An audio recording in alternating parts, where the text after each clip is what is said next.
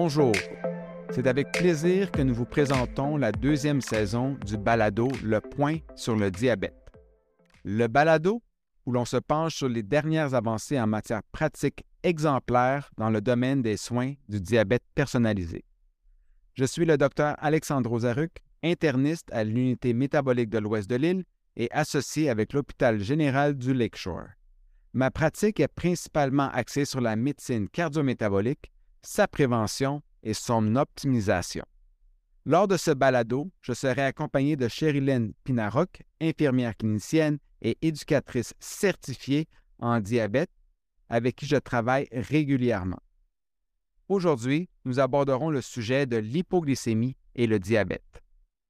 Pour bien mettre la table, on va commencer par définir ce qu'est l'hypoglycémie.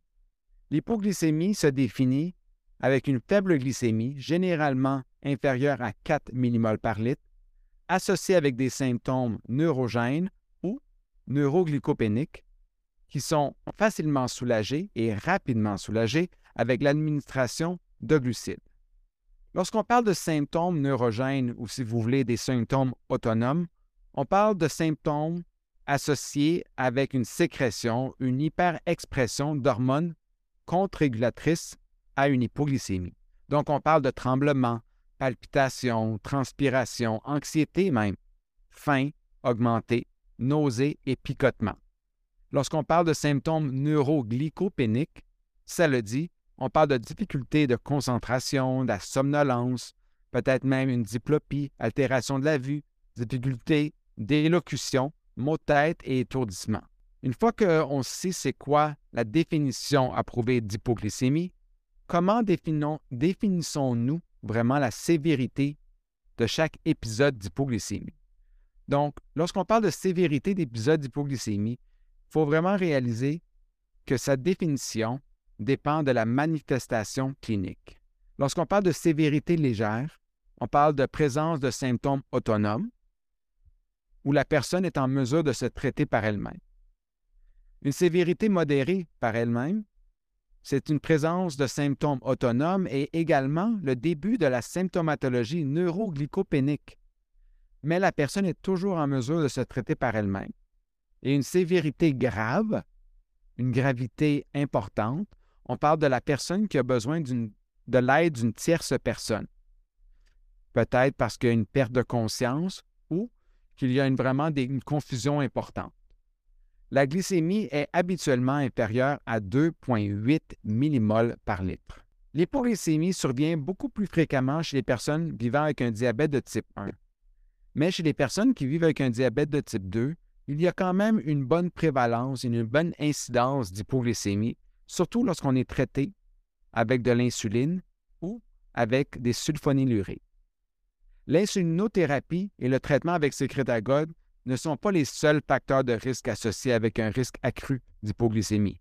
Il y en a plusieurs, que ce soit l'âge avec un âge préscolaire, l'adolescence ou un, âge plus avancé, des troubles cognitifs lors de la grossesse, par exemple, la neuropathie autonome et la néphropathie chronique, surtout diabétique, est associée avec un risque accru d'hypoglycémie. Un taux serré d'hémoglobine glyquée inférieur à 6,0 et même des antécédents hypoglycémie graves. Mais il ne faut pas oublier un des facteurs les plus importants, qui est la non-perception de l'hypoglycémie. En effet, Chirilène, qu'en penses-tu et comment tu fais pour évaluer quelqu'un qui, qui, a ce facteur de risque qui passe souvent inaperçu et sous la mire des professionnels de la santé?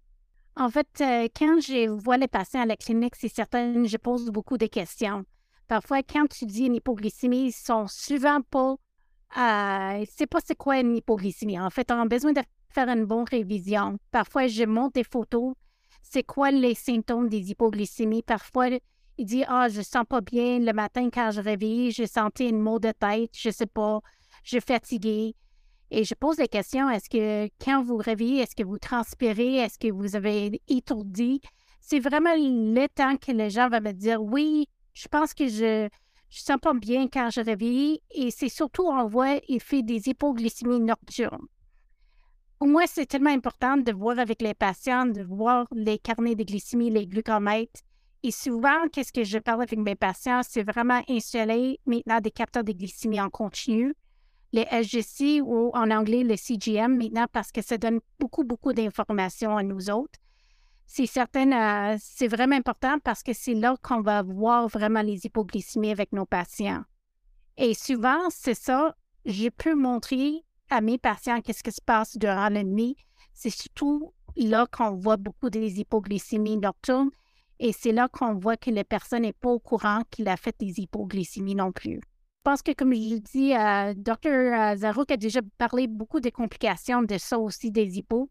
Et c'est certain, euh, souvent, comme les gens, ils ne savent pas qu'il fait des hypos, ils ne savent pas qu'est-ce qu'ils ont besoin de faire pour traiter les hypoglycémies aussi. Et euh, je pense qu'on a déjà regardé c'est quoi la définition et les facteurs de les risques des hypoglycémies. C'est quoi la vraie prévalence d'hypoglycémie avec nos patients, Dr. Zarouk? Ça, c'est une bonne question, mais pour en discuter, moi, j'aime toujours évoquer deux études en particulier, dont l'étude INFORM. C'est une étude prospective basée sur un questionnaire dans une population américaine entre l'âge de 18 à 90 ans qui vivait avec un diabète de type 1 ou un diabète de type 2, qui avait une pharmacothérapie qui incluait au moins une administration d'insuline quotidienne et ou un sécrétagogue. Dans cette étude, il y avait 164 diabétiques à peu près de diabète de type 1 et la balance, donc à peu près 822 patients, avaient un diabète de type 2. Selon cette étude, le taux mensuel estimé d'hypoglycémie non sévère, ici elle était définie comme indépendamment de la valeur glycémique, mais qui avait résulté à l'intervention d'une tierce personne. On parlait d'une personne on parlait d'une prévalence pour les diabètes de type 1 de 4,28 hypoglycémies diurnes non sévères par mois. Et on parlait quand même de 1,65 hypo.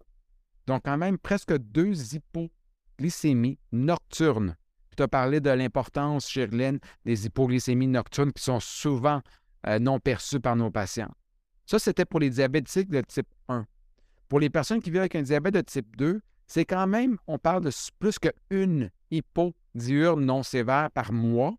C'est beaucoup plus présent qu'on pensait euh, de façon originelle, originellement. Et 0.5, quand même, euh, on parle de presque une hypoglycémie nocturne non sévère. Et ça, c'est chez les personnes qui vivent avec un diabète de type 2 également. Cette étude, je l'aime beaucoup parce qu'elle a réussi à nous donner comme une idée du taux annuel d'hypoglycémie, non seulement non sévère comme on vient de parler, mais également les hypoglycémies sévères, donc où on avait besoin d'une autre personne pour nous aider.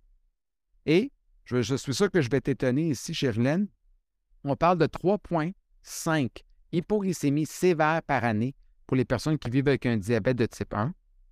Et, de façon assez surprenante, on parle de plus que 5 hypoglycémies sévères par année pour les personnes qui ont un diabète de type 2. Donc, encore plus d'hypoglycémie sévère pour les personnes avec un diabète de type 2. C'est assez intéressant. La deuxième étude que j'aime mentionner, moi, c'est l'étude Hypoglycemia Assessment Tool. C'est l'étude HAT. C'est une étude qui était observationnelle, qui incluait six mois rétrospectifs et un mois prospectif. Donc, pendant six mois de temps, on leur demandait de répondre à un questionnaire qui euh, nous donnait une idée des six premiers mois, des six mois précédents à l'étude. Et pendant un mois, on leur demandait de suivre euh, et de compléter un carnet de glycémie. Et ce qu'on a remarqué, c'est qu'au niveau des prévalences d'hypoglycémie, que ce soit en rétrospective ou en prospective, on remarquait qu'il y avait beaucoup plus d'hypoglycémie chez les personnes qui avaient un diabète de type 1. Alors, on parlait d'à peu près supérieur à 90% dans les deux cas. Chez les personnes qui vivent avec un diabète de type 2, c'est quand même 65% que ce soit en rétrospectif ou en prospectif, c'est quand même énorme comme chiffre.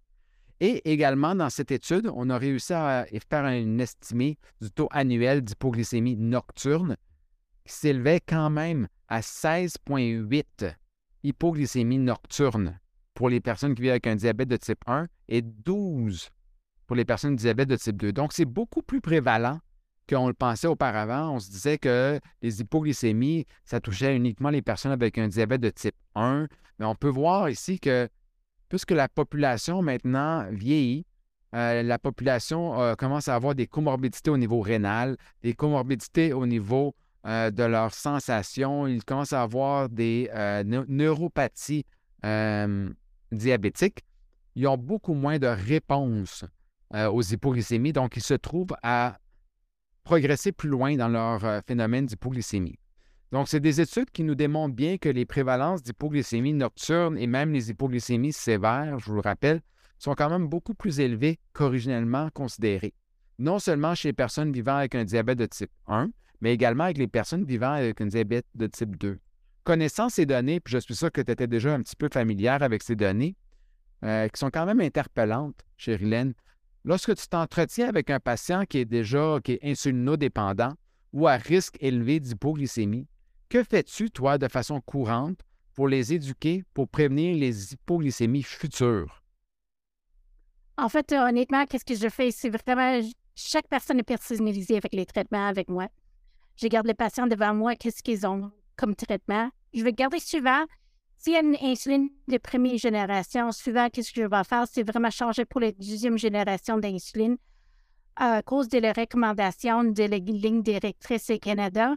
En fait, ça aide beaucoup de voir moins de variabilité, moins d'hypoglycémie avec les gens comme ça aussi. Et moi, je fortement demande à mes patients d'utiliser le système de CGM ou le LGC. Parce que quand même aussi avec les nouveaux capteurs qui sont sur le marché, ça va prévenir de faire des hypoglycémies assez rapidement. Et c'est ce que je l'aime avec les nouvelles technologies parce que le but, c'est vraiment éviter les hypoglycémies. Comme vous avez parlé, si on est capable de vraiment arrêter ou prévenir les hypoglycémies, on va voir moins de gens qui vont avoir des complications des hypos. En fait, euh, quand je vois mes patients, c'est vraiment l'éducation. Parce que maintenant aussi, ils sont capables de voir visuellement qu'est-ce qui se passe avec leur traitement. Si on va voir tout de suite s'il a mal calculé ses doses d'insuline, on va voir s'il va faire une hypoglycémie ou une hyperglycémie en même temps. Bien, la beauté avec les nouveaux outils sur le marché, c'est vraiment de capturer et prévenir les hypoglycémies et changer leurs insulines. Ça, c'est mes deux premières choses que je veux vraiment parler avec mes patients. Et je pense que juste avec ça, on peut réagir tout, de suite, de voir quand ça commence à faire une baisse, on est capable de prévenir déjà l'hypoglycémie. À ce moment, c'est plus facile aussi de dire on n'a plus besoin d'avoir une tiers de personnes si on va éviter des hypos sévères aussi en même temps. Et comme je dis, la technologie, ça a rendu là, et je sais, les patients sont tannés de piquer leurs doigts. Maintenant, on a des beaux systèmes de technologie qui vont aider ça. On n'a plus besoin de dire aux patients apportez ton carnet, apportez ton glucomètre parce qu'on a vraiment des technologies pour prévenir les hypos maintenant. Et c'est certain quand on a mis des alarmes plus haut, ça c'est une autre chose que je vois avec mes patients, c'est vraiment paramétrer les cibles pour éviter qu'ils vont faire une hypo. Quand vous recevez le système suivant, c'est déjà comme une hypoglycémie, le seuil pour le glucose bas. On a besoin de mettre un seuil plus haut pour éviter les hypos. Si vous mettez votre seuil des hypos à 3,9, vous êtes déjà en hypo. Moi, j'ai conseillé mes patients de mettre un chiffre plus haut pour éviter qu'on va faire un hypo. On peut prendre un traitement plus précoce et plus rapidement aussi, avant qu'on va faire des hypos je pense que ça, ça aide beaucoup. Et je sais, il y a d'autres traitements aussi pour les hypoglycémies. Il y a plein de choses. Euh, on peut avoir plus de complications. Et je pense que vous avez déjà parlé de la variabilité glycémique aussi. Et vous pouvez parler de ça aussi, Dr. Zarouk? Oui, en effet, euh, tu l'as bien mentionné. Au niveau des hypoglycémies, euh, suggérer qu'un un seuil plus élevé pour les alarmes, c'est toujours une très bonne idée. et puis, en faisant ça en même temps, on peut justement avoir un impact sur la variabilité glycémique. Parce que que ce soit un système de surveillance glycémique en continu, soit en temps réel ou par scan intermittent, euh, on réalise qu'on est capable de faire, de cibler, si vous voulez, un temps dans la cible. Et un temps dans la cible, au bout de la ligne, c'est limiter la variabilité. Moins d'hyper, moins d'hypo, avec des agents qui sont peut-être plus stables. Et en étant plus stables et en ayant moins de variabilité ou d'instabilité glycémique, comme vous voulez, il y a une diminution du risque de développer de la rétinopathie diabétique, de la néphropathie diabétique et également de la neuropathie diabétique. Mais au bout de la ligne, ce qu'on veut vraiment, c'est limiter les complications microvasculaires et également macrovasculaire. Et lorsqu'on parle de macrovasculaire, on parle d'infarctus du myocarde, on parle d'ACV, mais on parle également de diverses arythmies, dont la fibrillation auriculaire et la tachycardie ventriculaire. Donc, lorsqu'on confirme cette instabilité ou la variabilité glycémique, nous pouvons d'emblée, avec les, euh, nouvelles euh, thérapies, comme tu l'as bien mentionné, Cherilyn, on peut changer la pharmacothérapie en éliminant des agents tels que les sécrétagogues et peut-être les anciennes insulines euh, comme l'insuline NPH ou peut-être même les premières insulines analogues basales, hein, parce qu'elles étaient beaucoup mieux que la NPH, mais on a maintenant, comme tu l'as bien mentionné, les deuxièmes générations qui sont encore beaucoup plus stables. Donc, Cherilyn, lorsqu'on aborde le traitement de l'hypoglycémie avec nos patients, en termes de quantité de glucides qu'il faut ingérer et la rapidité à laquelle il faut les ingérer, peut-être même les différentes préparations d'insuline, qu'est-ce que tu leur recommandes, toi, quand le patient arrive avec déjà des hypoglycémies, soit qu'il a perçu ou qu'on peut voir dans le CGM? C'est, ça, c'est une bonne question parce que parfois, quand le patient arrive et dit ah, J'ai fait une hypoglycémie, je traite avec une barre de protéines. Et je t'explique à le patient c'est bon de prendre une barre de protéines, mais ce n'est pas une sucre rapide. Souvent, qu'est-ce qu'on a besoin de faire C'est vraiment prendre du sucre rapide, comme 15 grammes de sucre. En effet, je donne vraiment des conseils aux patients. C'est vraiment comme toutes les indications. C'est comme le pastilles de Dexcat. On va traîner toujours avec nous autres. Soit un jus d'orange ou une boisson gazeuse ou un sirop de miel ou sirop d'érable. C'est certain, c'est, ça, c'est vraiment du sucre rapide. Les gens pensaient que je vais prendre du chocolat ou quelque chose comme ça, ça va monter assez rapidement, mais c'est pas assez rapide. En fait, c'est ce que j'explique à mes patients. Souvent que je donne une dépliant, il y a beaucoup des informations, des ressources, parce que ça donne tous les symptômes et ça donne aussi le traitement pour les patients pour être connaissance de qu'est-ce qu'ils ont besoin de faire. Et maintenant, sur le marché, quand on a fait une hypo sévère, on a vraiment des glucagons, soit nasales ou intramusculaires. Et moi, maintenant, c'est plus facile parce qu'avant, vraiment la préparation de donner un glucagon intermusculaire, c'est pas facile. Et maintenant, on est comme une glucagon internasal. C'est plus facile. Le tiers de personnes qui est capable de faire ça quand vous êtes un hypo sévère. C'est tellement facile à faire. Et je pense que, comme je dis, il y a toujours des nouveautés qui viennent sur le marché pour le traitement des hypos. Mais c'est vraiment l'éducation qu'on a besoin de donner à nos patients. Je pense que tu vas parler de ça aussi. Euh, en effet, euh, je pense que tu, l'as bien dit, hein.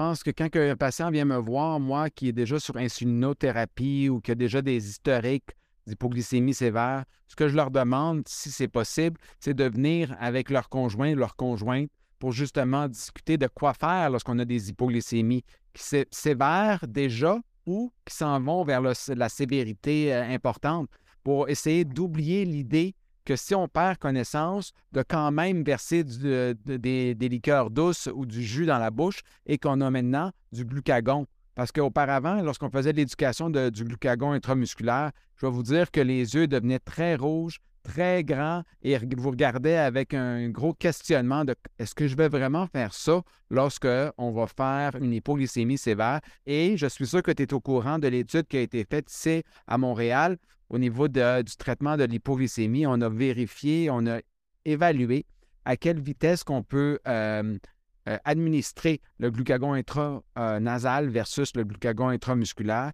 Et même pour les personnes qui n'ont pas eu le cours, on l'a vu avec l'étude, qu'il euh, y avait quand même une très, bonne rapidité au niveau de la réponse de, de l'aidant, mais également au niveau de combien de personnes qui ont eu le bon dosage que ce soit au niveau intranasal ou intramusculaire. Donc, lorsqu'on parle d'hypoglycémie, il faut réaliser qu'en conclusion, l'hypoglycémie, c'est une réalité. C'est une réalité qui est quand même très prévalente, non seulement chez les personnes qui vivent avec un diabète de type 1, mais également chez les personnes avec un diabète de type 2.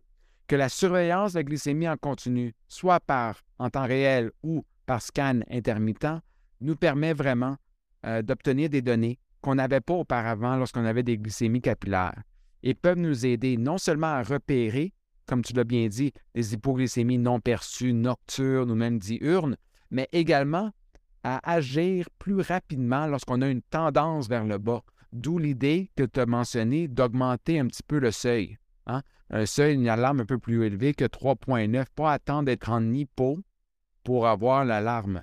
Et ensuite, on sait que les nouvelles pharmacothérapies depuis 2007, là, on parle des inhibiteurs de DPP4, les agonistes de récepteurs GLP1 et les inhibiteurs de GLT2, euh, sont beaucoup plus stables, si vous voulez, beaucoup moins euh, à risque d'hypoglycémie, tout comme les nouvelles préparations d'insuline analogue euh, basale du type de glargine U300 ou de l'insuline des Gludec, par exemple, qui sont beaucoup plus stables que les, préparations au, préalable. Et mon dernier point, puis ma dernière question que je t'envoie, Cherilène, c'est lorsqu'on parle euh, du traitement de l'hypoglycémie, euh, je pense que c'est d'emblée que tu, dès qu'on a la présence euh, d'une insuline, qu'elle soit de deuxième, première ou plus ancienne génération, on, devrait penser tout de suite prescrire un, un glucagon, que ce soit intranasal ou intramusculaire, mais également de s'assurer que si on est en présence d'hypoglycémie, on doit vérifier vraiment la variabilité et on doit vérifier le taux d'hypoglycémie. Qu'est-ce que tu en penses, toi? Bien, ça, c'est pourquoi je pousse beaucoup le CGM ou le SGC, comme je dis, parce que ça va donner beaucoup, beaucoup des informations.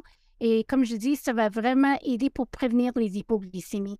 Et ça, ça va aider les gens pour avoir moins de complications, moins des Et ça, c'est le but vraiment pour nos patients. Parce que quand on indubite l'insuline, c'est certain, comme tu dis euh, auparavant, ça donne une peur aux gens de vraiment commencer l'insuline parce qu'il y a vraiment des craintes de faire des hypoglycémies.